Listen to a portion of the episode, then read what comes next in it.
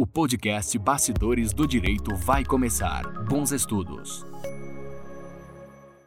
Olá, meus queridos! Estamos aqui hoje, então, eu, a Franciele, o Felipe, para fazer esse podcast para vocês, para tentar trazer aí algumas informações, informações aí do que que uh, essa pandemia e tudo que tem acontecido em razão disso uh, tem interferido dentro do direito administrativo. E eu posso dizer que se o pessoal do direito do trabalho está enlouquecido com tanta novidade em relação a isso, nós do direito administrativo também estamos com muito conteúdo aqui para trazer para vocês em relação a isso, não é?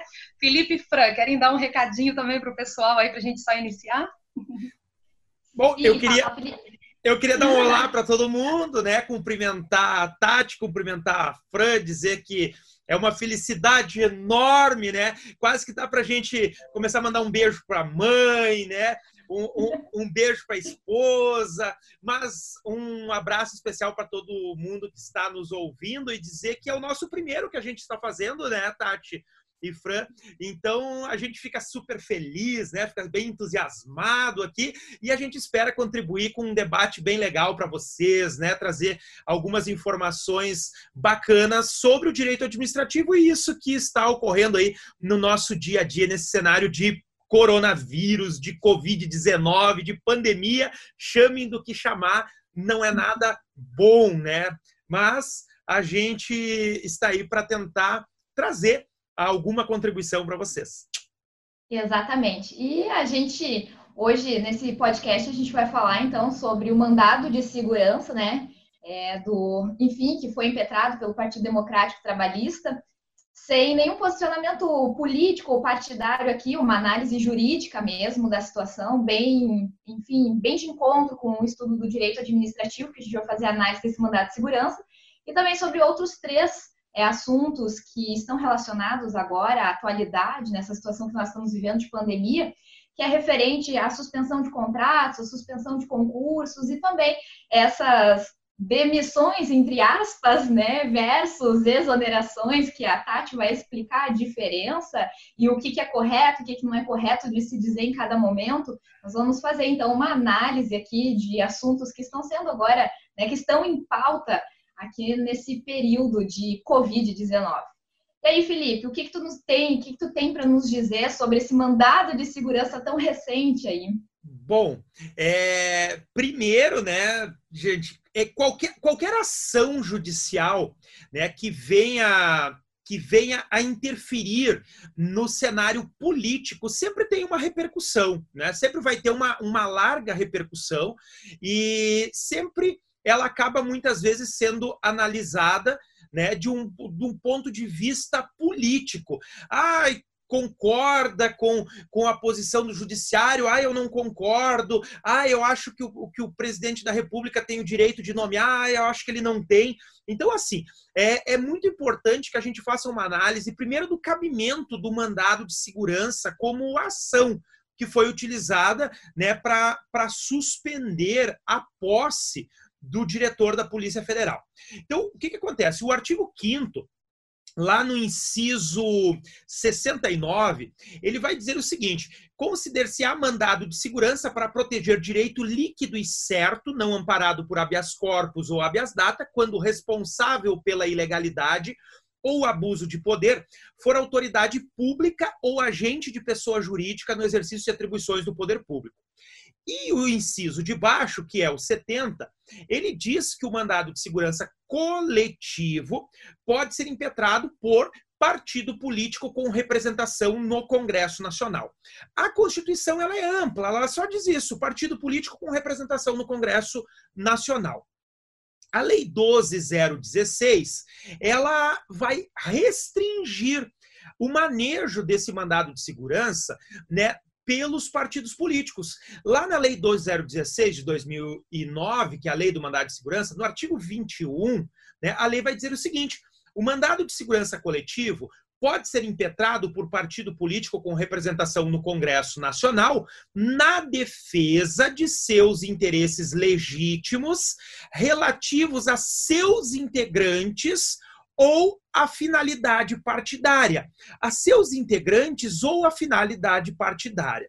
Bom, é, o que, que a lei traz? A lei traz uma restrição, né, um alinhamento, na verdade, uma afinidade temática para restringir o uso do mandado de segurança coletivo de modo indiscriminado por partidos políticos. Então, ele diz na defesa de seus membros ou da finalidade partidária. Bom, o que é a finalidade partidária e o que seria a defesa de seus membros, né? Então veja que são conceitos jurídicos indeterminados que não têm um conceito pronto e acabado, porque a lei embaixo não bota um parágrafo dizendo considera-se finalidade partidária isso, isso, isso e aquilo. Então deixa uma amplitude muito grande. Eu entendo né, que a, o mandado de segurança ele tem uma natureza para defender um direito líquido e certo da pessoa do impetrante, da pessoa do impetrante. Isso é a natureza do mandado de segurança. E aí eu, a minha interpretação é uma interpretação um pouco mais restritiva do mandado de segurança. Por que, que eu digo isso? Para mim, o mandado de segurança ele seria cabível por partido político quando estivesse relacionado a um impedimento de, do exercício de um direito político do partido, por exemplo de alguma, algum pleito referente ao processo eleitoral, algum pleito referente ao próprio processo legislativo, como o Supremo Tribunal Federal tem aceito excepcionalmente o mandado de segurança para esse fim. Então, alguma questão referente especificamente ao direito líquido e certo do partido ou dos membros do partido, tá?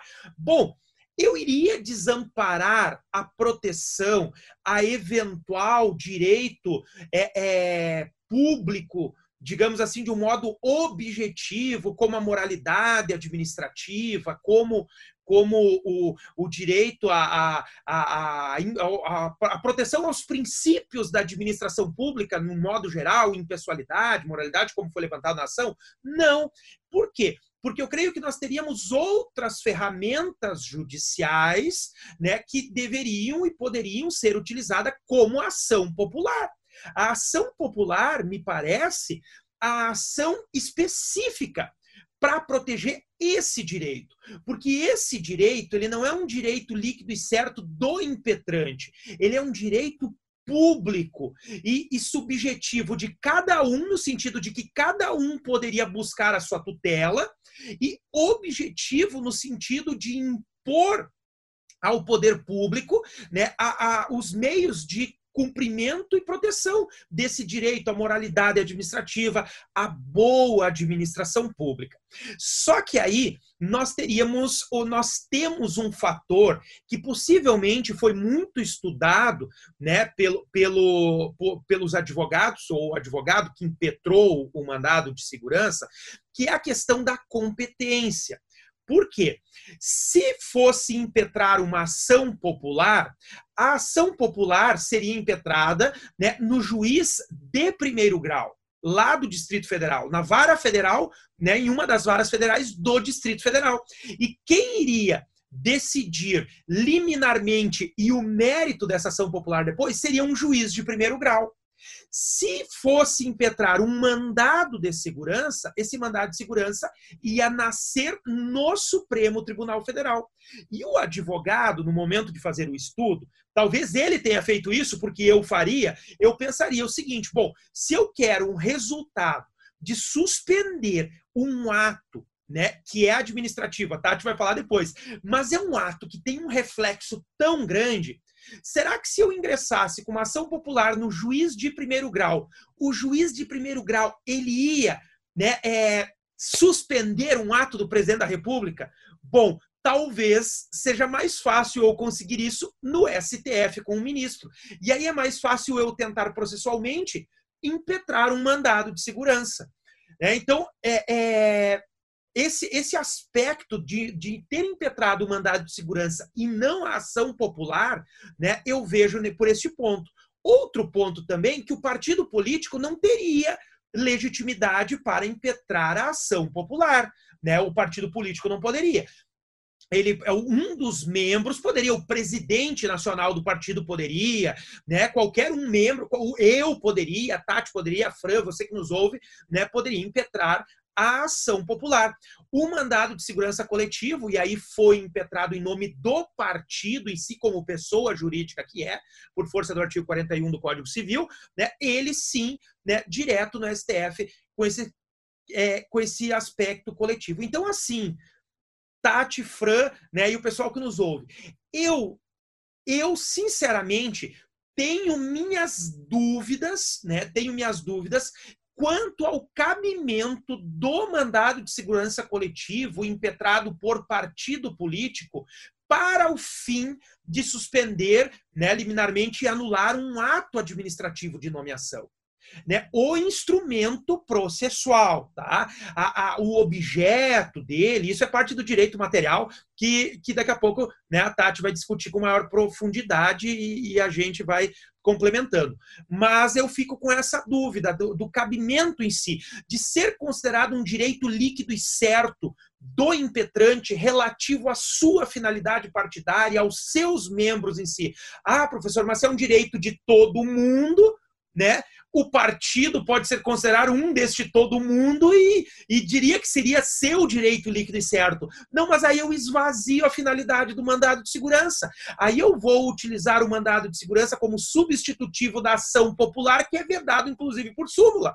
Então, veja, né, é, é, é eu não, eu não, não, não teria, né? Não teria, não, eu não, se eu fosse né, o advogado a, a, manejar essa ação, eu pensaria em tudo isso que eu falei para vocês. Mas processualmente eu ficaria com essa dúvida, tanto que eles buscam, né, grande parte da, da ação, da peça em si, que está disponível aí, é para tentar demonstrar o cabimento do mandado de segurança. O esforço que é feito para demonstrar o cabimento do mandado de segurança é muito grande, justamente pelo receio que eles teriam né, de não ser admitido. Bom, do cabimento é mais ou menos isso assim que que a gente teria para discutir e deixa aquela dúvida, aquela discussão, né, para todo mundo analisar. E, e, digo assim, agora eu vou falar um pouquinho, né, do, do, do falar um pouquinho do, do, bem, bem 30 segundos, né, de, de uma coisa que me preocupa muito. Até depois tem, tem um livrinho que eu, que eu escrevi aqui, ó, que é Judicialização e Ativismo Judicial. Né? Esse, esse, livrinho aqui, ele trata muito da judicialização da política.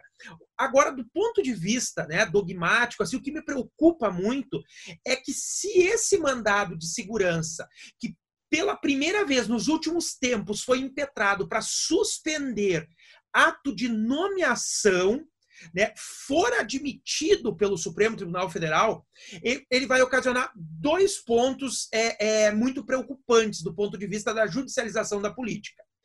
Um, o esvaziamento da ação popular, termina com o propósito da ação popular, que daí o mandado de segurança. Se o mandado de segurança for admitido de modo coletivo para isso, eu também vou ter legitimidade para impetrar um mandado de segurança individual alegando que está ferindo o meu direito líquido e certo à moralidade administrativa, à boa administração pública. E aí eu impetro o mandado de segurança direto no STF, né, sem passar pela ação popular. Segundo, é a proliferação né, que isso vai ocasionar de ações dessa natureza no próprio Supremo Tribunal Federal. O Supremo vai abraçar para si né, uma ação que originariamente não era para nascer lá. Era sim para ser do juiz de primeiro grau lá da vara federal, né, por intermédio da ação popular. Essas são as duas preocupações que me trazem, né, desse ponto de vista da judicialização, do ativismo judicial e, e, e aí por diante. Agora, falei bastante, serão não vou deixar as gurias falar, de tanto falar. Né? E aí, Tati, o que você achou desse mandado de segurança? Então, meus queridos, vamos lá. Uh, primeiro, até para colocar o pessoal assim dentro do contexto, né? Que eu não sei quando que o pessoal vai estar assistindo, vai estar ouvindo esse nosso podcast. E atualmente a gente está assim com umas duas ou três novidades por dia, né? Então hoje a gente está falando de um mandado de segurança, amanhã já pode ter mais uns dois ou três e assim vai, né? Então, só para a gente se situar aqui que a gente teve durante essa semana aí toda essa função né, do presidente uh, ter exonerado então o diretor da Polícia Federal e aí ele estava para nomear, aliás, nomeou e estava para dar posse em outro diretor. E aí a questão do mandado de segurança veio no sentido de uh, uh, uh, suspender, digamos assim, esse ato de posse, né, que ele já tinha sido nomeado, suspender o ato de posse desse novo diretor da Polícia Federal. Primeira coisa aqui, até o Felipe ali me lembrou, e muito pertinente a gente falar, que apesar de estarmos tratando de um agente político que está lá nomeando o diretor da Polícia Federal, nós não estamos tratando aqui de um ato político, porque o ato político ele nem seria suscetível aí de análise pelo Poder Judiciário. Nós estamos tratando aqui de um típico ato administrativo. Então, é o presidente da República praticando um ato administrativo. Então, por isso, a gente precisa aí uh, ter presente nesse ato todos aqueles requisitos do ato administrativo. E legal eu falar isso para o nosso público aqui, que é, né, principalmente o nosso público de OAB, e esse é um conteúdo que eu trago muito dentro das aulas de OAB, que eu trato de atos administrativos, poderes administrativos, só que às vezes a gente trata muito desses assuntos e eles são eminentemente teóricos, então às vezes o aluno fica assim, né, Tati, isso ficou tudo voando na minha cabeça, como que nós podemos ter uma aplicação prática disso? E isso é um dos, uma das intenções nossas aqui, né, nesse podcast, que é trazer essas situações que estão acontecendo agora e colocar isso dentro daquelas teorias que vocês já conhecem, que a gente traz para vocês lá dentro das aulas, lá no direito administrativo. E essa decisão aí, né, esse o mandado de segurança como um todo e a, e a, decisão e o cabimento e os fundamentos e a legitimidade, a gente conseguiu fazer assim uma lista de assuntos dentro do direito administrativo que a gente aborda em aula, que cai em prova e que a gente poderia trazer aqui para vocês, uh, exemplificando tudo isso que a gente acaba vendo em aula. E uh, aqui um dos pontos que eu vou tratar com vocês, então é qual foi a fundamentação, então, para essa decisão de suspender a posse aí do diretor da Polícia Federal feita pelo presidente. Então vamos lá. Quando a gente tratou lá dos requisitos do ato administrativo, que eu brinco com vocês lá o com, fim, for, mob, trago até a musiquinha aquela, competência, quem, finalidade, para quê, forma, como, motivo, por quê e o objeto é o que, e o objeto é o que. Então, olha lá, competência quem? Finalidade para quê? Um dos requisitos do ato administrativo é a finalidade do ato administrativo, que tem que estar de acordo né, com o interesse público, essa é a finalidade mais genérica do ato administrativo, e tem que estar de acordo com aquela finalidade específica ali de cada ato. E nesse caso aqui, a decisão então da suspensão aí do ato do presidente da República foi no sentido de que houve aí um abuso de poder, né, naquela naquela modalidade que nós temos desvio de finalidade, ou seja, a finalidade que deveria ser o ato não foi alcançada. O ato estava sendo feito para outra finalidade finalidade. E aí, quando a gente pega até a musiquinha, né? Finalidade para quê? O que, que é a finalidade? É o para quê que aquele ato foi feito. Então, foi nomeado o diretor da Polícia Federal. Para quê? Qual foi a finalidade da nomeação daquela pessoa para a Polícia Federal? E aí, quando a gente fala em abuso de poder, eu sempre trago para vocês, então, que a gente tem aí duas modalidades de abuso de poder. Então, olha lá, o agente público tinha o poder, o presidente da República tinha aí esse poder. E aí, ele tem que utilizar desse poder, dentro da legalidade, dentro da, dos princípios aí que a Fran vai falar daqui a pouquinho com vocês, né? Legalidade, moralidade, princípio da impessoalidade, né? Então, se ele utilizar desse poder dele, tá? Mas não observar isso, ele vai estar incorrendo no que a gente chama de abuso de poder.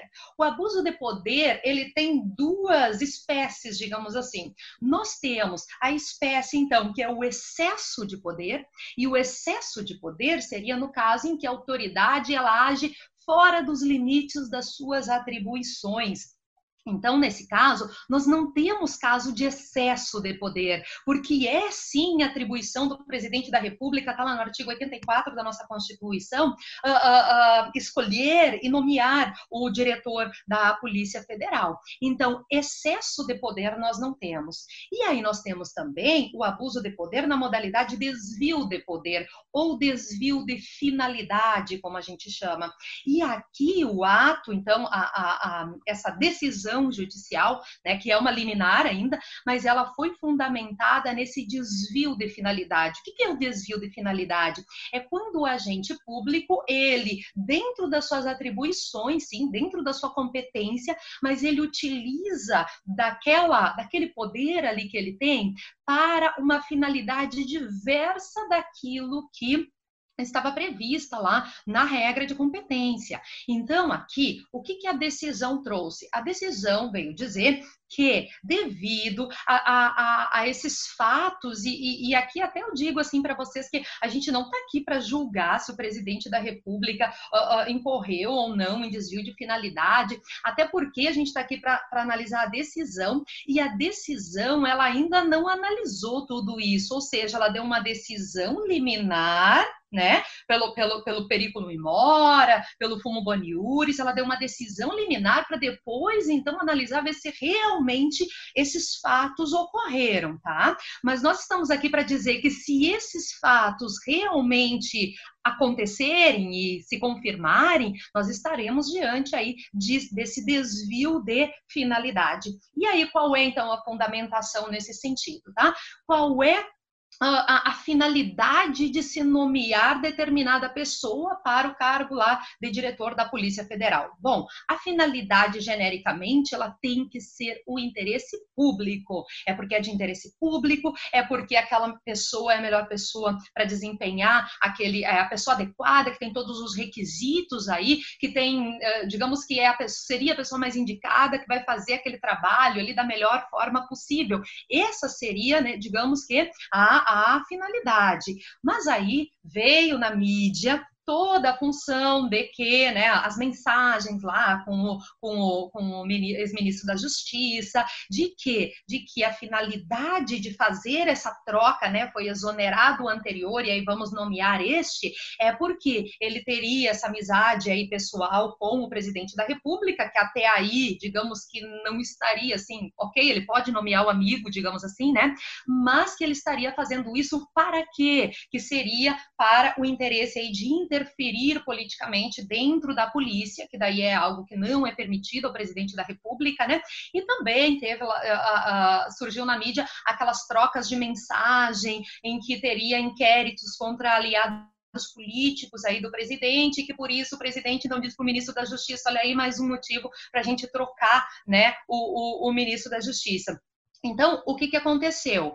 considerando todas essas evidências, e estou dizendo aqui que não, não, nós não estamos julgando se isso aconteceu ou não aconteceu, né? Mas baseado nisso foi a decisão, no sentido de que realmente se há evidência de que a finalidade, o para quê, quando a gente perguntasse né, para o presidente, mas para que foi feita essa nomeação? Se ficasse evidente que a finalidade não foi para o interesse público, e sim para esses interesses mais pessoais, mais particulares, né, de, de interferir lá na, na, na, na polícia, de trocar uma pessoa para que não fosse ela, fosse outro que analisasse determinados inquéritos. Se isso restar comprovado, que se estaria incorrendo, então, no desvio de finalidade. Então, gente, essa foi a, a, fundamentação em relação a isso. E aí, eu queria aproveitar aqui para falar uh, em relação a Tati, mas será que isso poderia uh, cair numa prova para nós, numa questão? Bom, a gente teve aí, no, sem ser esse, esse exame ou outro, a gente teve questão em, envolvendo desvio de finalidade, e eu queria trazer para vocês bem interessante, porque na semana passada, aliás, essa semana, no início, né, antes disso tudo acontecer, antes da, da, da, do mandado de segurança, eu estava gravando aula aqui para o nosso curso de delegado. E gravando aula para o nosso curso de delegado, eu me deparei com uma questão que foi aplicada para o concurso de delegado uh, da Polícia Civil de São Paulo em 2018.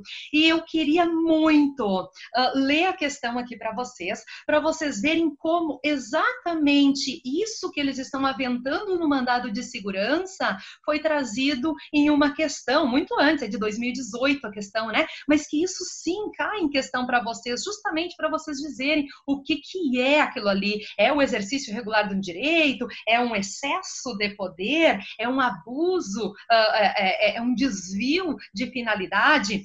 Então, olhem só como dizia a questão, gente. Dizia assim, ó, suponha que o chefe de uma determinada seção administrativa, agindo dentro da sua competência legal, ou seja, para dizer que era de competência dele, ele não teve aqui um excesso de poder, né?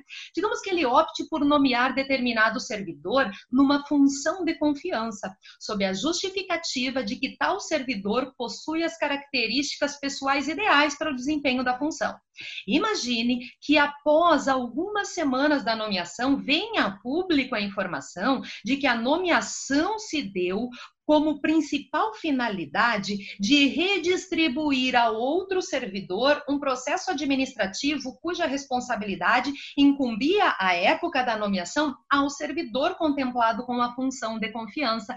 E aí a questão ia perguntar o que, que era isso. Então, olhem só, o chefe de uma determinada sessão que nomeou alguém para uma função de confiança, dizendo que era porque essa pessoa tinha as características ideais para isso, mas depois, né, vem a público a informação de que ele nomeou essa pessoa por quê? Porque tinha um processo administrativo que seria de responsabilidade de quem estivesse exercendo essa função de confiança, então ele colocou essa pessoa que ele queria ali para essa pessoa analisar aquele processo administrativo administrativo. Então, essa questão perguntava assim, ó, uh, se tra trata-se de caso de quê? Aí perguntava assim, é excesso de poder? Excesso de poder não, porque ele era autoridade competente. Excesso de poder se não fosse competência dele, né? Aí a questão pergunta também: foi o desvio do dever funcional? Também não seria nesse caso, né? Perguntava assim: foi um exercício regular de direito? E aqui eu estou resumindo, as alternativas davam mais uma, uma, uma justificada ali. E a alternativa correta, então, é que era um desvio de finalidade, o qual se verifica quando o agente público, embora dentro da sua competência, ele afasta-se da finalidade prevista na lei para a prática daquele ato. E aí, antes da, da Fran analisar a questão mais dos princípios, né? Eu queria só falar um pouquinho a respeito do que? Da função do Poder Judiciário, no caso aí o STF, poder fazer um controle de legalidade de um ato que é discricionário. Então, olha, mas o presidente da República ele pode livremente nomear o diretor da PF. É um ato discricionário. Então, tem essa dúvida, né? Mas o Poder Judiciário ele pode analisar um ato discricionário? Sim. Por quê? Porque um ato discricionário pode também conter uma ilegalidade, né? E se a gente for pegar assim a legalidade naquele sentido uh, uh, mais estrito, digamos assim, né, da legalidade, a gente vai dizer, tá, mas ilegal não foi, assim, porque estava dando a competência dele, ele podia, livre nomeação e tal. Mas olha o que, que a decisão diz, ó o Poder Judiciário, ao exercer o controle jurisdicional, não se restringirá ao exame estrito da legalidade do ato administrativo. Ele deve atender por, deve entender por legalidade ou legitimidade não só a conformação do ato com a lei, como também com a moral administrativa, com o interesse coletivo e infiel observância ao senso comum de honestidade, equilíbrio e ética das instituições. Ou seja, que sim, é possível fazer esse, essa, esse, esse controle judicial de um ato administrativo, mesmo ele sendo discricionário. E vejam que o controle é justamente nessa questão da conveniência e da oportunidade, né? Mesmo não sendo um controle de mérito em si, mas ele diz respeito a essa conveniência e oportunidade. Aí a decisão também tem um trecho bem legal que diz assim, ó, dessa forma, a Constituição Federal permite a apreciação dos atos administrativos discricionários pelo Poder Judiciário quando o órgão administrativo utiliza-se do seu poder discricionário, mas para atingir um fim diverso daquele que a lei fixou. Ou seja, quando a utilizar-se indevidamente de critérios da conveniência e oportunidade, o agente desvia-se da finalidade de persecução aí do interesse público. Que aí tenha tudo a ver, então, com a questão dos princípios aí, né? Aqui também o presidente da República aí, como agente público, como administração pública, também está sujeito. E que aí a Fran vai conversar com a gente um pouquinho aí sobre os princípios. Exatamente. E bem no gancho aqui do que a Prof. Estava nos dizendo, essa questão da conveniência e da oportunidade, eu não consigo deixar de falar um pouco dela também, antes de tratar sobre a questão dos princípios, porque em tese o poder judiciário, né, ele, em razão da independência dos poderes, ele não poderia estar analisando essa decisão, porque ele estaria interferindo em um ato livre, discricionário da atuação do chefe do executivo, que é o presidente da República. Mas isso, né, estaria interferindo se esse ato estaria respaldado por lei. E aí a decisão ela vai discutir justamente isso, que ele não está respaldado por lei e por tal razão é possível a revisão judicial sem ferir essa independência dos poderes. Porque porque no momento que, e aí vejam, né, isso é o que traz a, a, decisão, no momento que há violação da legalidade e da moralidade, e vai ser trabalhado bastante quatro princípios dentro da decisão: é o da legalidade, o da moralidade, o da impessoalidade e também da, do interesse público. E aí, quando fala que fere essa legalidade, essa moralidade, aí sim, né, nós estaríamos então na possibilidade de uma revisão judicial, o que se justificaria então essa possibilidade é, é, do, da impetração do mandato de segurança, mas deixando de lado a questão da legitimidade né, e da competência que o prof. Felipe falou antes, mas da questão, então, daquilo que está sendo discutido lá dentro, a tese né, é, jurídica que está sendo discutida dentro dela. Que aí sim poderia haver essa revisão judicial em razão da violação desses princípios. E aí, pensando então nessa violação de princípios, a gente vai fazer aqui uma análise desses princípios discutidos dentro desse mandado de segurança. O princípio da legalidade, ele vai vir em razão né, daquilo até que a Profitati já estava explicando para gente, da questão do abuso de poder, né, em razão do desvio de finalidade. Ele acaba incorrendo, então, em violação do princípio da legalidade, porque por mais que ele tenha essa competência para poder nomear livremente, e aqui ele poderia estar nomeando para este cargo, né, inclusive se fosse um amigo dele, mas desde que fosse alguém competente para estar dentro daquele cargo. Mas a questão ela passa, ela ultrapassa isso, porque aí a gente faz a, análise de outros princípios que estão inclusive lá no artigo 37, caput da Constituição Federal, que é, e o, e o principal deles trabalhado, ou melhor, os principais trabalhados aqui dentro dessa, desse mandato de segurança, é o da impessoalidade, do interesse público, e o da moralidade.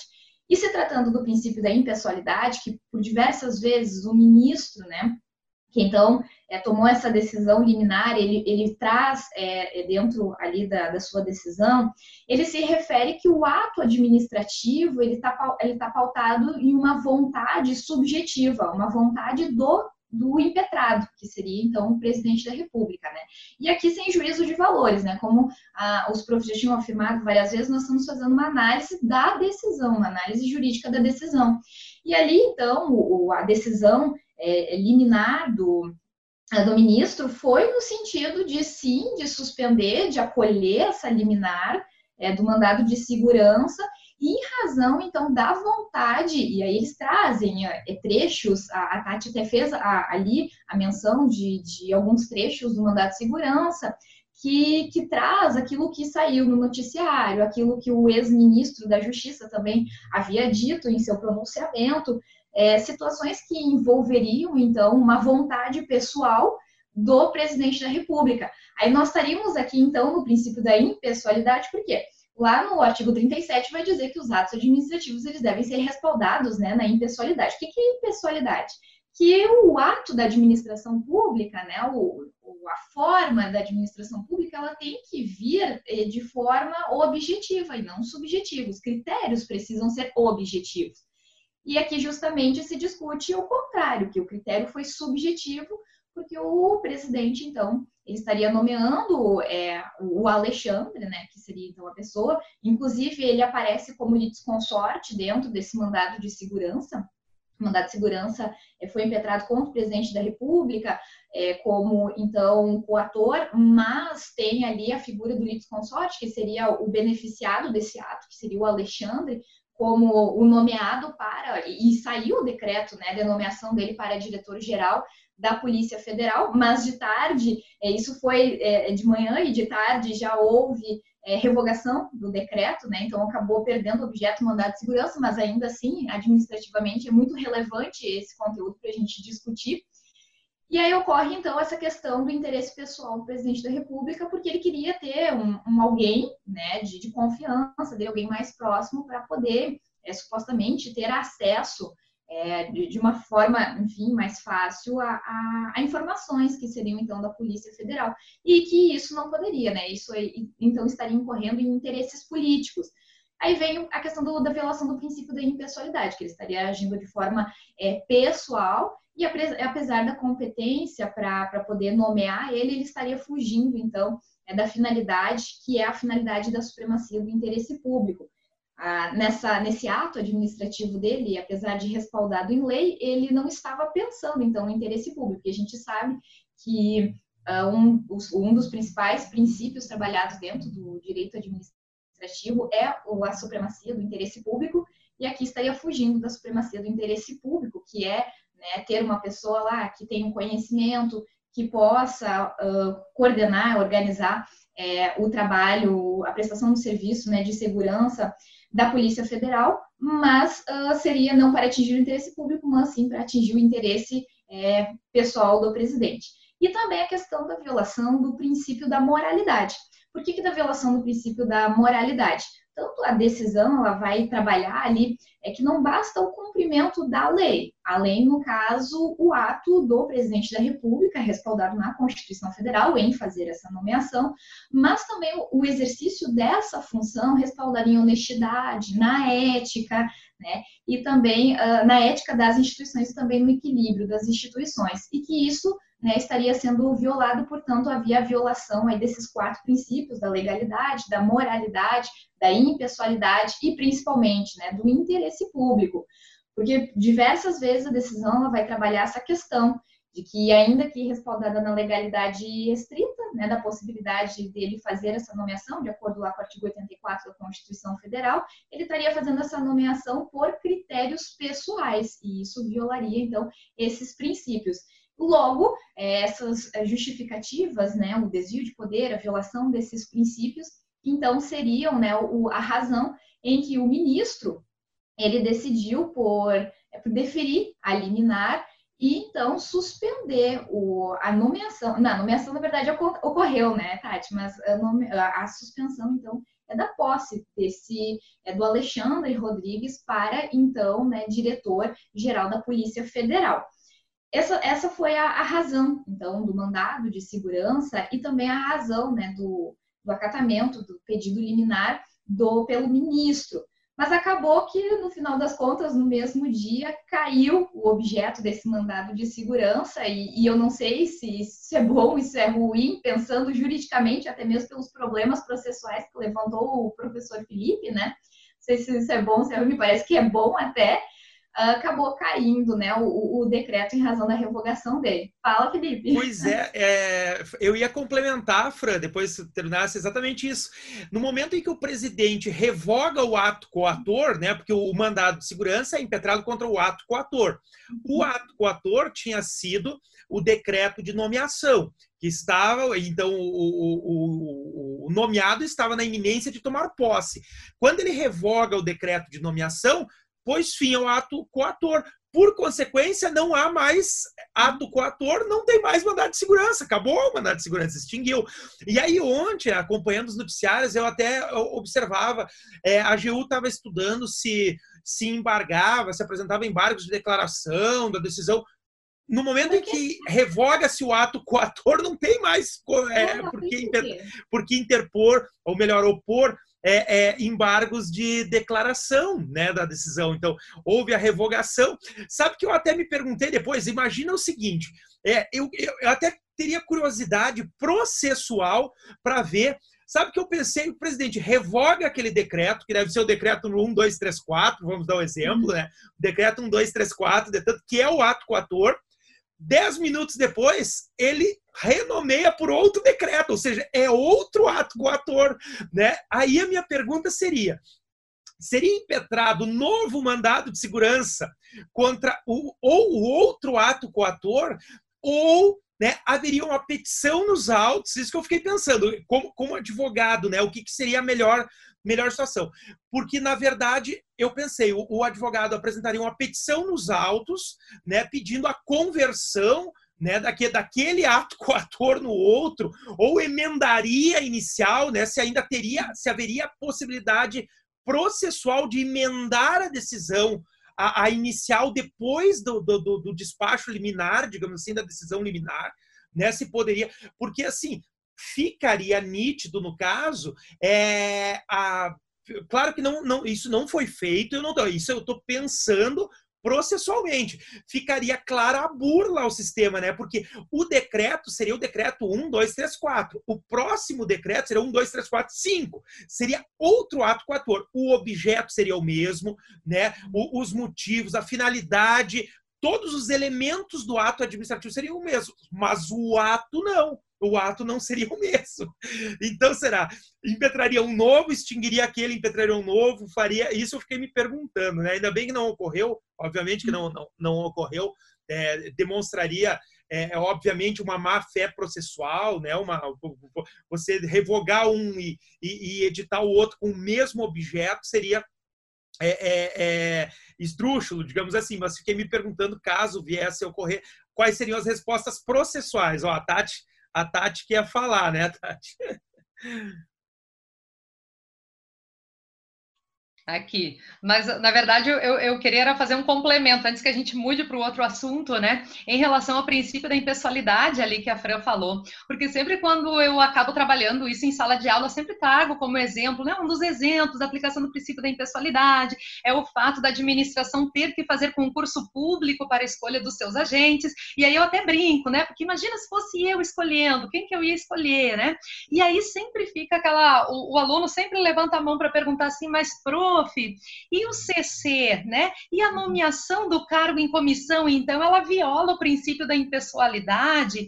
E não, é que a gente tem que colocar na cabeça que por que, que o ordenamento jurídico permite que eu escolha uma pessoa, que nesse caso ele até era agente público, mas eu poderia escolher alguém lá da rua, digamos assim, né? Que eu escolha qualquer pessoa para exercer aquela chefia, aquela direção, aquele assessoramento, aquele cargo em comissão né? Por que, que o ordenamento permite isso? Não é para que eu faça escolhas pessoais. Até a escolha do ocupante de carga em comissão, ela deve ser feita pelo interesse público e não pelo interesse pessoal. É que às vezes a gente vê, né? Ah, mas escolheu o, o, o amigo e tal. Então, assim, uh, uh, tá, escolheu, digamos que escolheu o amigo, mas era a pessoa mais preparada para aquele cargo, era a pessoa que ia desempenhar ali um melhor trabalho naquele cargo. Então, é nesse sentido que princípio da impessoalidade, ele também é aplicável mesmo na escolha do cargo em comissão, que parece ser uma escolha assim livre, né? Porque a gente diz que é de livre nomeação e livre exoneração. Então é tipo livre, assim, qualquer um posso pegar do jeito que eu quiser, como eu quiser. E não é isso, né? A, a, é de livre nomeação, ok? É um ato discricionário, mas mesmo o ato discricionário, eu tenho que utilizar dele dentro do que é razoável, dentro do que é proporcional, e não violando princípios como impessoalidade, como a, a moralidade, né? Então, mais para complementar, assim, essa questão dos princípios ali que a Fran se referiu. Tati, e complementando o complemento ainda, né? Assim, mas é, é, que é um tema muito bacana, né, gente? Porque a gente sempre vê em aula, né? Como a Tati falou, a gente sempre comenta. E aqui a gente tem um caso concreto, né? Em análise, em debate, que a gente pode explorar esses pontos. Olha só, é exatamente o que a Prof. Tati falou. O, ele é um cargo de livre nomeação e exoneração.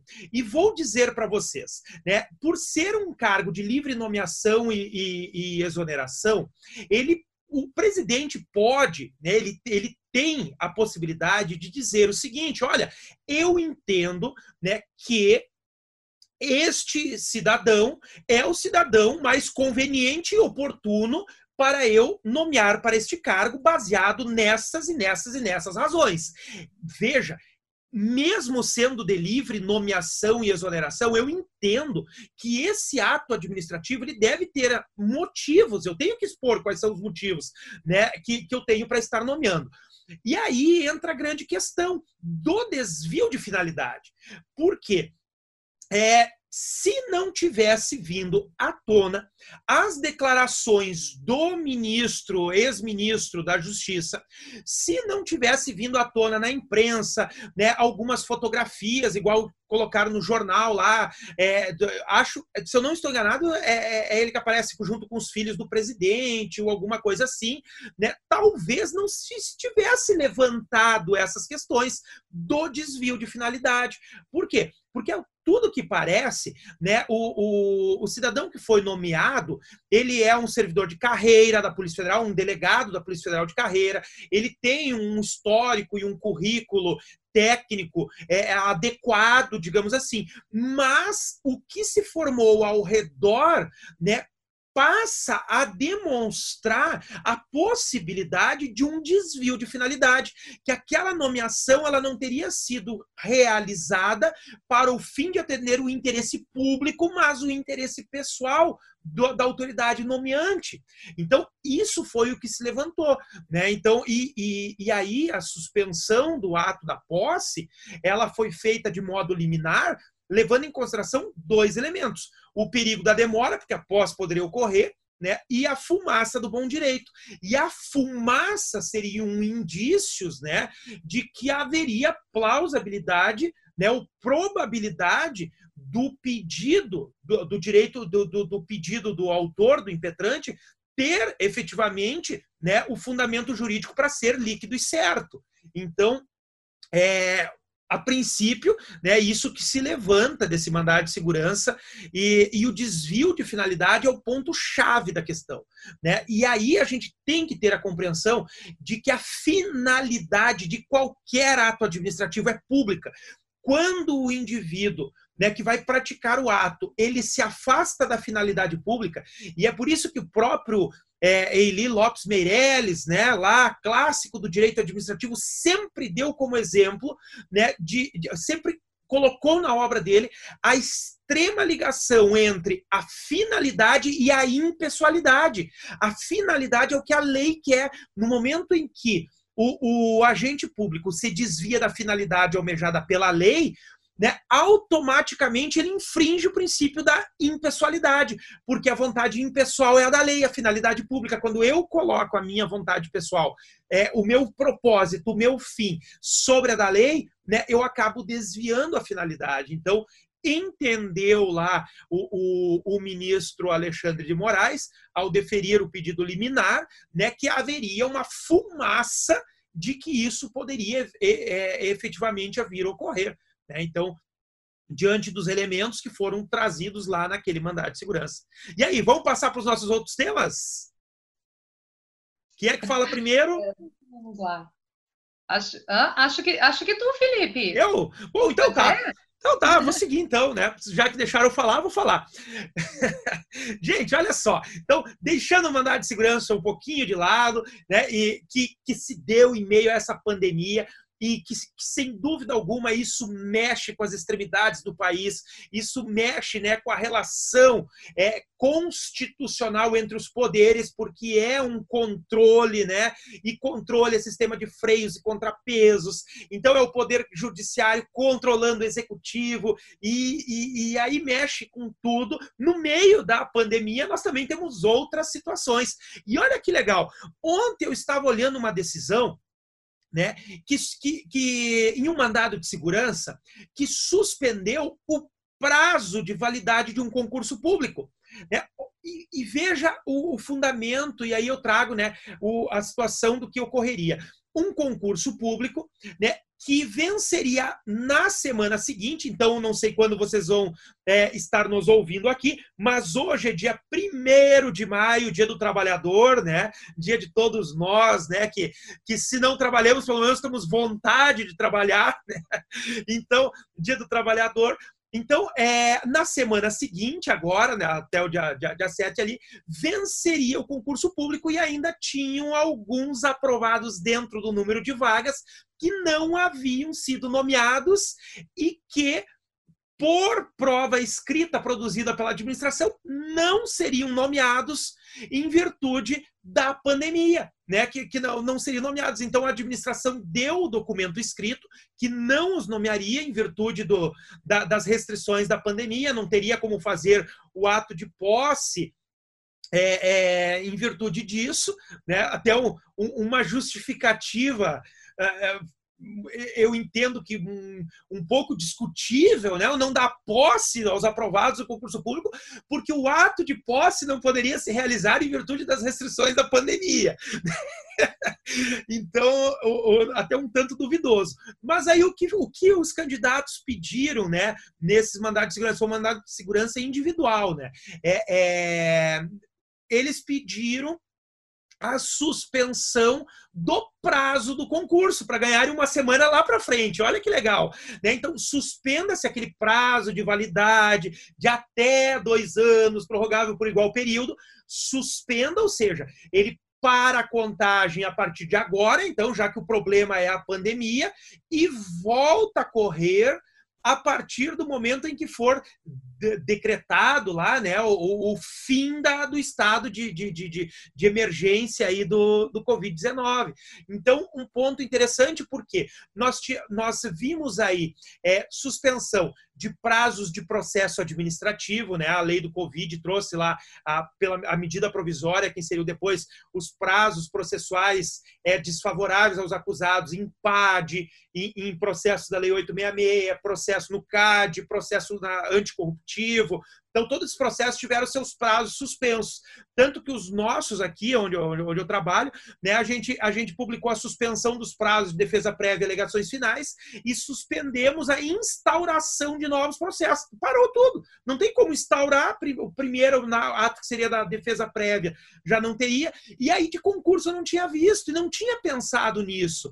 Olha que bacana, né? A suspensão do prazo dos concursos.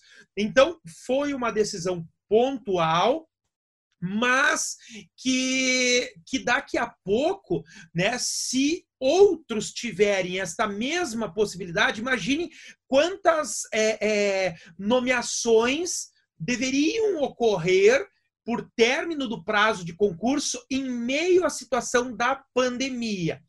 Outro ponto importante também que, que me tem, tem me deixado um pouco inquieto, né? Daqui a pouco é, pós-pandemia, alguns governadores, alguns prefeitos, olha, eu não tenho como nomear agora porque todo o dinheiro que eu tinha eu gastei na pandemia, né? Isso tem me deixado um pouco inquieto, o porquê. A gente recebe essas perguntas, né, dos nossos alunos e tal. Então, daqui a pouco, quando vê seria uma saída legislativa, né, do próprio poder legislativo de decretar a suspensão dos prazos de nomeação, né? Suspensão, não, suspensão não é suspensão das nomeações, que é isso, professor? Não, suspensão do prazo de validade do concurso, que foi isso que pediu o, o impetrante lá, suspensão do prazo de validade, para o prazo ser prorrogado é, é, posterior à pandemia, se isso vier a dificultar as nomeações, né? Bom, já que eu não posso nomear, então, então suspende o prazo e volta-se a correr depois da pandemia. Algo interessante, vi essa decisão isolada, mas que eu acredito que, que possa daqui a pouco, né? Eu, eu penso eu que, eu que neste momento né, não é não está sendo muito muito é, não é o objeto principal dos nossos prefeitos, nossos governadores, nomeações para cargos que não sejam relacionados diretamente aí à pandemia. Então, isso pode fazer com que corra o prazo de validade, que seja interessante suspender o prazo de validade desse concurso e ele voltar a correr depois. Se isso é bom ou ruim, a gente não sabe. Isso pode ser bom para uns, outros pode ser, ah, mas aí vai prolongar mais, vai demorar mais para abrir concurso. Eu estava esperando aquele concurso, então sempre tem os dois lados, né? Mas se alguém estiver nessa situação da iminência de, de, de término de validade do concurso e e estiver nessa situação de que não sabe se vai nomear, se não vai nomear, é uma saída aí a se pleitear judicialmente, né? Como esses candidatos ali. É, depois eu vou postar lá no, no, no, no, nas redes ali a decisão, que é bem, bem legal, bem interessante para se analisar, né? Para se buscar aí é, é, individualmente. Então, eu vejo respaldo sim né, para suspensão, porque a suspensão ela busca justamente a proteção, o dever geral de cautela.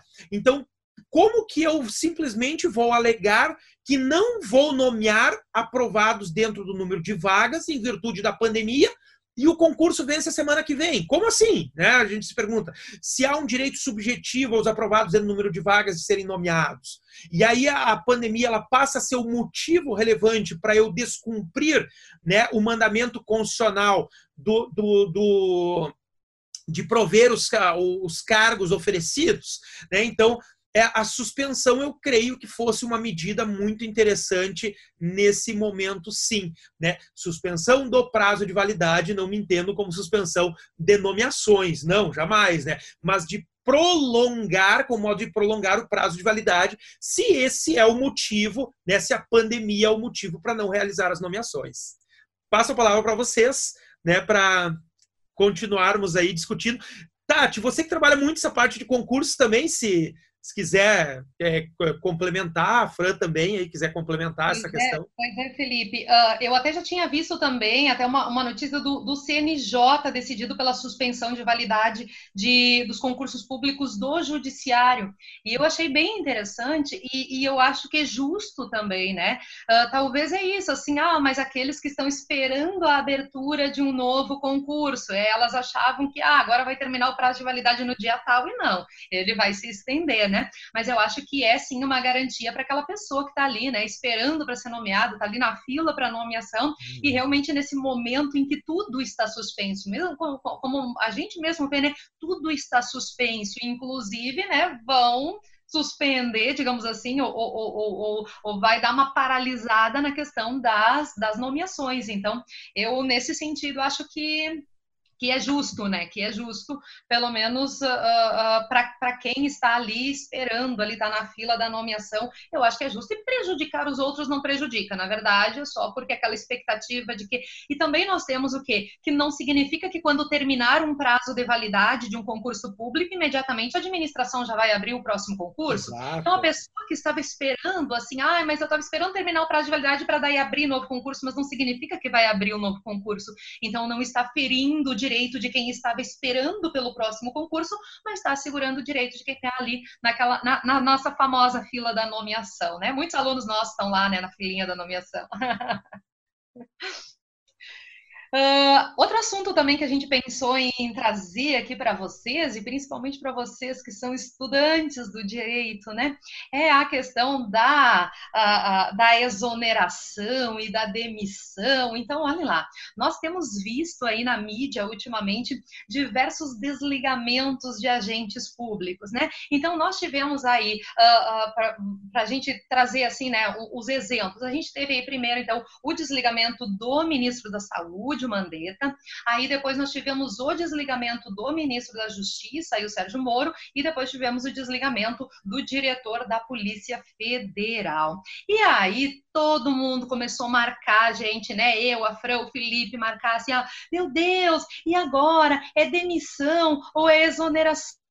porque a mídia fala que é demissão, mas na aula eu vi que era exoneração. Como que isso acontece? Então vamos entender esse tema aqui para vocês nunca mais errarem e inclusive para vocês assistirem um noticiário assim com o coraçãozinho tranquilo, tá? Então, olha lá. Nós estamos falando aqui de cargos em comissão, cargo em comissão de natureza especial, e esses cargos em comissão, eles são de livre nomeação, como nós falamos aqui, né, antes ao falar do, do mandato de segurança, e eles também são de livre exoneração. Então, assim como a pessoa foi livremente nomeado pela autoridade, que no caso dos três, aqui é o presidente da República, né? Essa pessoa pode ser livremente exonerada pela autoridade. E aí, nós temos que, nos três casos ali que ocorreram, nenhum deles foi caso de demissão. Todos os três casos foram casos de exoneração. Por quê, gente? Porque demissão no direito administrativo é sinônimo de penalidade. Demissão ela é uma penalidade que a administração vai aplicar para um servidor público que praticou alguma infração, alguma irregularidade, alguma falta grave no exercício das suas atribuições. Então, após a administração apurar essa infração através de um processo administrativo, através até às vezes de um processo judicial, né, a pessoa pode sofrer a penalidade de demissão. Então, demissão é uma penalidade. Já a exoneração, a exoneração é o desligamento do servidor, né, do agente público aqui no caso, mas sem caráter de penalidade. A exoneração, então, é o que aconteceu naqueles três casos que nós vimos ali. Aí, nós também tivemos aquelas perguntinhas em relação assim, ah, Tati, uh, mas a mídia, todo mundo falou que era demissão, então tá errado, a mídia tá errada. Eles dizem, Tati, vai lá ensinar direito administrativo para os jornalistas, né? Então, olha só, não é que esteja errado, a mídia tá ali com a finalidade, né, de informar, né, o, o grande público que, em regra, não entende aí do, todos os termos técnicos do direito, então a mídia vai lá e quando ela vai falar do desligamento, se ela falar demissão, muito mais gente vai entender que aquela pessoa foi desligada do que se ela falar exoneração. Então a mídia está ali para isso. Se a gente for ver, o próprio o próprio ex-ministro, né, o Sérgio Moro, ele disse: "Ah, eu vou assinar minha carta de demissão". O, o, o presidente da OAB foi lá e se manifestou sobre a demissão do ministro, né? E aí isso leva a crer que, olha, eu acho que mudou o nome do termo e agora é demissão. Não, gente, é que para eles que estão se comunicando com o grande público aí, digamos que não está errado, assim, né, trocar esses termos. Agora, para quem vai fazer uma prova de OAB, de concurso, se trocar o exoneração pelo demissão, errou a questão e não tem recurso, não tem volta, não adianta fundamentar dizendo, mas eu vi na, na, na reportagem, mas o ministro falou, não, gente, vocês precisam saber o termo adequado. Outra coisa que o pessoal perguntou também é, Tati, e como é que esse negócio da. Então, tudo foi exoneração, sim. Só que como que é isso da exoneração a pedido e da exoneração de ofício? Então, é muito tranquilo, gente. A exoneração uh, a pedido, como o próprio nome diz, é quando a pessoa pede a sua exoneração. Então, nós tivemos o exemplo do ministro Sérgio Moro, que ele pediu para sair. Então, foi uma exoneração a pedido, a pessoa pediu a sua exoneração exoneração. A exoneração de ofício é aquela em que a autoridade nomeante, como ela pode livremente nomear, como é um cargo em comissão, ela vai lá e livremente exonera. Então, nós tivemos o caso do ministro da Saúde, o Mandetta, em que o presidente da República foi lá e exonerou o Mandetta. Então, ele foi exonerado de ofício, foi a autoridade que exonerou. Já no caso do Sérgio Moro, foi ele que pediu a sua exoneração. Então, a gente está falando de exoneração a pedido. E isso tudo veio à tona justamente porque, no caso do, uh, da exoneração do uh, diretor da PF, ficou aquela dúvida. Por quê? Porque lá nos dados, no, no, na, na, na, digamos que na imprensa oficial ali, né, oficialmente saiu como se fosse uma exoneração a pedido, como se ele tivesse pedido a sua exoneração, e aí veio lá o ministro, o ex-ministro Sérgio Moro, dizer que na verdade não foi ele que pediu para sair, que não teve pedido de exoneração, né? E o próprio presidente da República até foi na entrevista dele disse assim: "Ah, eu liguei para ele para dizer da exoneração e daí ele concordou com a exoneração a pedido. Então, assim, ficou uma coisa muito confusa, Tati, como que é isso, né? Então é assim, ó, gente, ou eu peço a minha exoneração, ou alguém me exonera, e aí, tanto faz se eu concordar ou não concordar, é livre exoneração, eu vou ter que ir para a rua igual, né?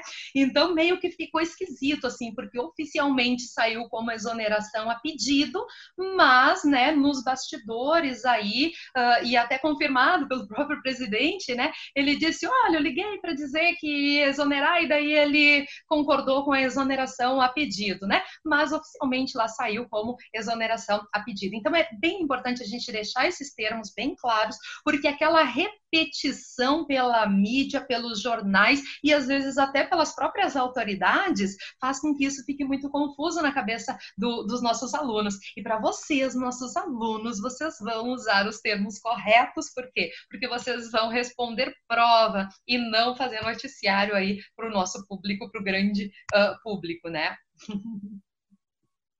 Muito bem. É, e o nosso último assunto que a gente propôs a, trazer hoje aqui para discussão é, é um, um, assunto que está vindo em perguntas dos alunos e até de outras pessoas nas nossas redes sociais, que é da possibilidade ou não da suspensão de contratos. Eu, particularmente, recebi bastante isso agora é, no mês de abril, principalmente de outros é, municípios, não do meu município, mas outros municípios dentro do Brasil e de vários locais do Brasil, essa, esse questionamento de contratos e, e, que tipo de contrato, né? Um contrato administrativo firmado entre uma empresa e administração pública.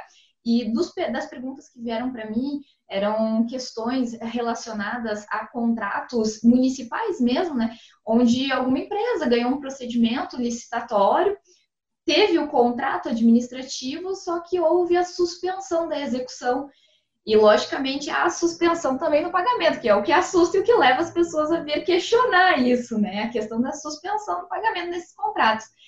E aí a resposta, se é possível ou não essa suspensão, é que ela sim, ela é possível. E aí eu vou explicar aqui por quê. É, e essa suspensão, é, ela está sendo um tanto quanto comum agora nessa situação de pandemia e principalmente por razões econômicas, né? Porque os municípios, enfim, os estados estão dispondo muito é, de valores, né, para a execução de outras atividades essenciais relacionadas à saúde. E acaba que outras situações ficam de lado, até mesmo por uma falta de possibilidade de execução, às vezes não é nem uma questão financeira, mas uma falta de possibilidade de execução, porque, enfim, nós temos muitos municípios e estados que estão parados em razão da pandemia, e acaba ocorrendo a suspensão do contrato. E para a gente entender isso, o contrato administrativo ali formado, ele possui um regime jurídico especial. E esse regime jurídico especial tem uma incidência de regras que advêm do direito público. Como elas advêm do direito público, direito administrativo, a gente vai encontrar prerrogativas e restrições para a administração pública. E aqui a gente vai tratar então sobre a questão das prerrogativas da administração pública que, que, que, vai acontecer, né? Ela vai causar, e, e, e, não está errado essa situação, em razão do princípio da supremacia do interesse público, ela vai acabar causando é, uma, uma desigualdade entre as partes, né? Uma relação desigual entre as partes, porque a administração pública ela vai ter prerrogativas, e uma delas é isso que a gente vai tratar, sobre a questão da suspensão unilateral, em razão da supremacia do interesse público. E onde a gente vai encontrar né, isso? Isso é uma característica dos contratos administrativos. E lá na Lei 8.666 de 93, que é a principal lei que nós vamos trabalhar e que a gente estuda quando se trata de contrato administrativo, de procedimento licitatório, ela vai trazer lá no seu artigo 58 prerrogativas. E lá desse artigo 58 a gente não vai conseguir extrair de uma forma é, explícita a suspensão, mas depois eu vou falar sobre o artigo 78 e lá assim a gente vai ver essa possibilidade da suspensão. E esse artigo 58, iniciando por ele, de forma bem específica, o inciso 1 e o inciso 2 do artigo 58 da Lei 8.666, da Lei de Licitações ele vai tratar da possibilidade da administração pública dela é, poder reincidir ou modificar, então, ou ela pode modificar de forma unilateral, modificação unilateral do contrato administrativo firmado entre ela e entre a empresa que foi contratada após regular procedimento licitatório, ou também de rescindir esse contrato. E aqui a gente vai tratar, então, é, da questão de modificação desse contrato, que é o que entra a suspensão. A suspensão, então, ela seria uma possibilidade unilateral da administração pública. A gente vai ver que há a possibilidade também do contratado, mas a gente vai ver qual que é essa hipótese, logo mais a gente vai se aprofundar nisso. E aí tem essa possibilidade de modificação, uma delas é então a suspensão. Então, de forma indireta, a gente já encontra a suspensão ali numa das prerrogativas que traz o artigo 58, que é a possibilidade, no inciso 1, de modificação unilateral pela administração pública do contrato estabelecido entre a administração pública contratante e o contratado. E tem de forma explícita essa possibilidade lá no artigo 78, e de forma bem específica nos incisos 14 e 15 também da Lei de Licitações. Por quê? E aí me permitam é, fazer aqui a, a, e rapidamente a leitura desses dois incisos para a gente poder compreender essa possibilidade de suspensão da administração pública de forma unilateral e também a possibilidade que aqui vai surgir de suspensão pela parte contratada. Aí diz lá o artigo 78 que constitui motivo para rescisão do contrato. Então, inicialmente, o artigo 78 ele vai tratar sobre a rescisão do contrato. Mas aí vejamos o artigo, o, o, inciso 14. Ele vai dizer que a suspensão de sua execução, ou seja, quando para a execução, a suspensão dela, por ordem escrita da administração, por prazo superior a 120 dias. Então, a gente tem aqui nas entrelinhas que até 120 dias a gente pode ter uma suspensão do contrato de forma unilateral pela administração pública. Aí, na, na, sequência do inciso 14, salvo em caso de calamidade pública, grave perturbação da ordem interna ou guerra, ou ainda por repetidas suspensões que totalizem o mesmo prazo, independentemente do pagamento obrigatório de indenizações pelas sucessivas e contra, contratualmente imprevistas, desmobilizações, imobilizações e outras previstas, assegurando ao contratado, nesses casos, o direito de optar pela suspensão do cumprimento da obrigação, das obrigações assumidas até que seja normalizada a situação. Então, até 120 dias a gente tem essa possibilidade da administração pública unilateralmente suspender o contrato. E aí vejam que nesse inciso nasce a possibilidade também da contratada unilateralmente suspender esse contrato se ultrapassado esse prazo de 120 dias. Ultrapassando ele, nasce a possibilidade. Mas muito cuidado, porque a gente viu ali que tem uma ressalva não haverá possibilidade é, de uma suspensão unilateral por parte da contratada, que é a empresa, né, que vai ser o particular, não a administração pública, é, vai ver a impossibilidade dela de suspender no casos ali de perturbação à ordem interna, de guerra ou calamidade pública. E aqui a gente entra no ponto da calamidade pública. Então, por ato unilateral da contratada, não existe a possibilidade agora, durante essa situação de calamidade pública que nós estamos vivendo, a pandemia, né, em razão do Covid. Logo, por ato unilateral da contratada, não tem essa possibilidade de suspensão, mas ela continua ainda possível por parte da administração pública. Então, até 120 dias ela poderia, né, por parte da administração pública, sim, suspender esse contrato respaldado em lei. E aí veja o inciso 15 do artigo 78.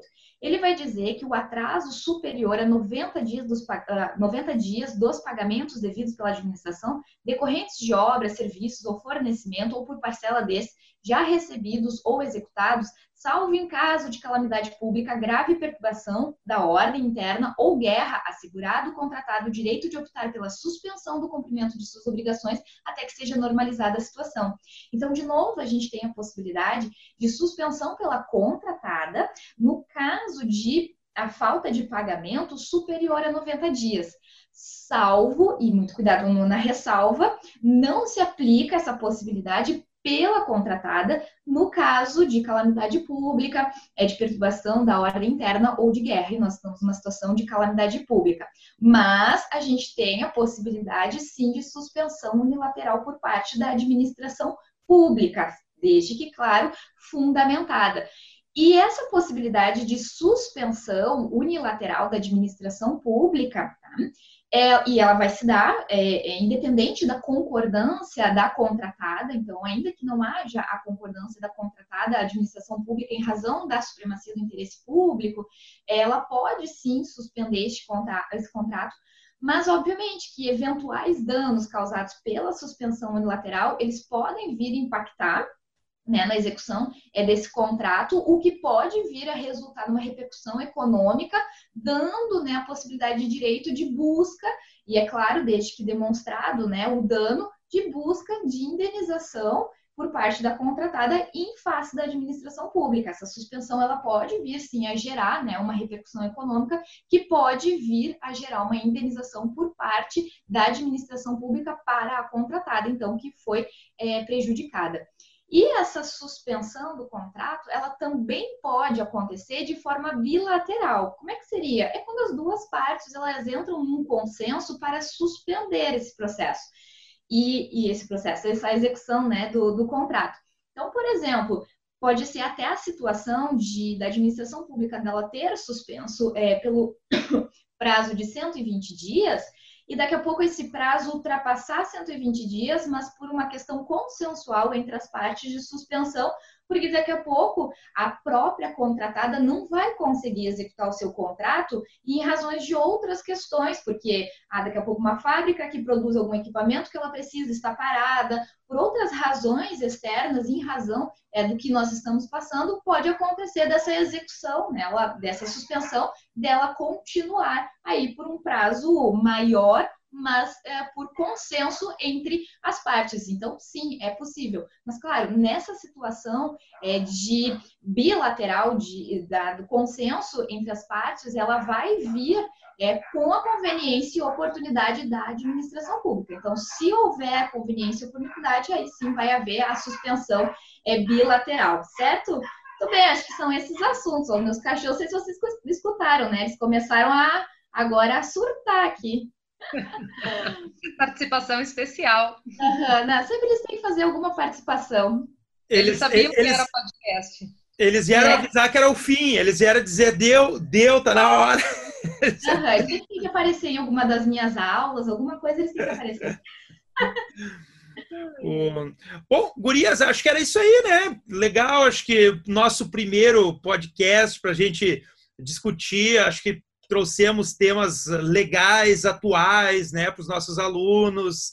Eu achei muito legal e eu já faço a minha despedida aqui antes de passar para as meninas encerrarem, né? Eu fico muito feliz em poder estar debatendo sempre com a Fran e com a Tati, né? A gente conversa, discute, traz ideias e compartilha isso com vocês. E é mais uma ferramenta que o CEISC disponibilizou agora, né? Uma oportunidade para a gente estar trazendo para vocês essas questões e vocês estarem aí nos ouvindo, né? Ouvindo a nossa voz. Depois, na hora da prova, vocês lembram lá da, das vozes da Tati, da Fran, do Felipe. Então, fico muito feliz em poder participar com vocês aqui e convido vocês a sempre estarem acompanhando aí, né, os podcasts do CISC, os debates, as discussões. É isso aí, né?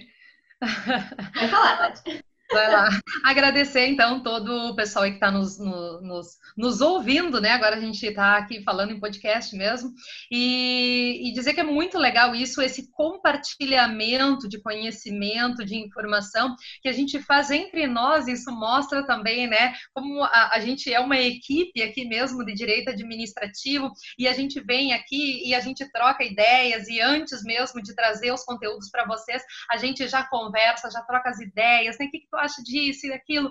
Então é bem interessante isso, porque uh, é, é uma forma da gente compartilhar não só entre nós três aqui o conhecimento, mas de trazer esse resultado para nosso, os nossos alunos, para o nosso público. Então, um grande prazer estar aqui sempre com, a, com o Felipe, com a Fran, e um grande prazer estar falando aqui a todos vocês, trazendo esse compartilhamento de informação e de, e de, uh, uh, de estudo, né? Que vocês vão aproveitar está aí no dia a dia de vocês. Grande beijo, então. Vai lá, eu, Fran. Eu, particularmente, sempre aprendo muito quando eu faço alguma live ou, ou simplesmente sento e converso com esses dois professores. Eu espero que vocês também tenham aprendido, tenham revisto algumas questões aí que daqui a pouco já tenham estudado. que tenha sido proveitoso para vocês que estão é, nos ouvindo. Com absoluta certeza nós teremos outros encontros, sejam em podcasts, seja então em lives, né? Porque é sempre muito gostoso a gente ter essa troca aqui em conjunto, ela é sempre muito rica e muito produtiva. E a gente sempre faz, a gente discute qual é o tema, mas é sem muito ensaio nem nada, e eu acho maravilhoso que a gente vem aqui começa falando e dá tudo sempre muito certo, né? E quem olha acha que a gente ensaiou, né? Mas não, nós somos, né? Na verdade, assim, numa sintonia muito boa mesmo.